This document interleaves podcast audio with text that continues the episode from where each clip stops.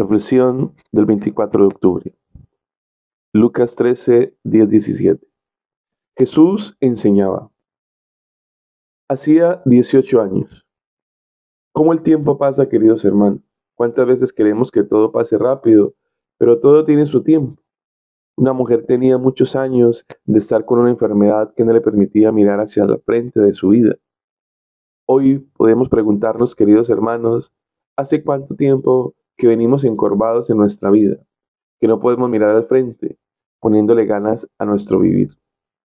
¿Qué es lo que no te permite mirar hacia adelante? ¿Qué es lo que no te permite caminar en la vida con una soltura? Si hace tanto tiempo que vienes así, ¿no será que necesitas ayuda? ¿O soltar ese peso que llevas de hace años encima?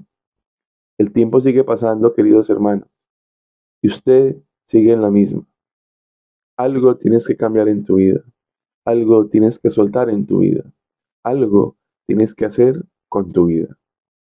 Segundo, no podía enderezarse. Uno trae sus pesos y sus dolencias.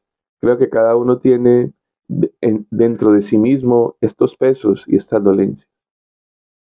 El tema es que una cosa es llevar la vida con su peso y otra es sentirse que no podemos mirar para adelante, pero lo único que podemos mirar es la nada o tu ombligo estar encorvado y nada más. Y cuando uno no puede mirar en la vida hacia un objetivo, hacia adelante, hacia el horizonte, podemos ver que todo es lo mismo, mis queridos hermanos, todo es monótono. Entonces aparecen los tres elementos que nos pueden matar en la vida. ese pensamiento, todo es lo mismo, no hay nada por qué luchar, hay, siempre son los mismos dolores, los mismos problemas, las mismas dificultades. Y por último, glorifica a Dios. Ponle confianza, pon tu confianza en Dios. Pídele que te ayude en este día. Empieza a enderezarte. Ponte firme con tu vida. Ponle actitud, ponle ganas. Aunque eso te duela y te moleste, genera firmeza en ti. Exígete a ti mismo. Sé disciplinado, sé ordenado y toma la iniciativa. Ya es hora, queridos hermanos, que dejemos de mirar hacia el piso de tu vida y seguir llorando y quejándote. Porque ves lo mismo. Primero enderezate, querido hermano. Eso exige disciplina, eso exige actitud y una fuerza espiritual.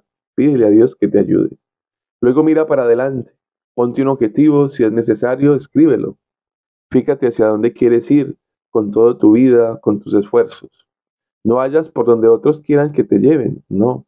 Ya es hora de que tú empieces a caminar y a tomar tu rumbo por ti mismo. Es hoy, es la única oportunidad que el Señor te regala. Hoy es el día, hoy es el día de empezar, hoy es el día de una oportunidad, hoy es el día de este nuevo horizonte que el Señor te regala. Un feliz día para todos, palabra de vida.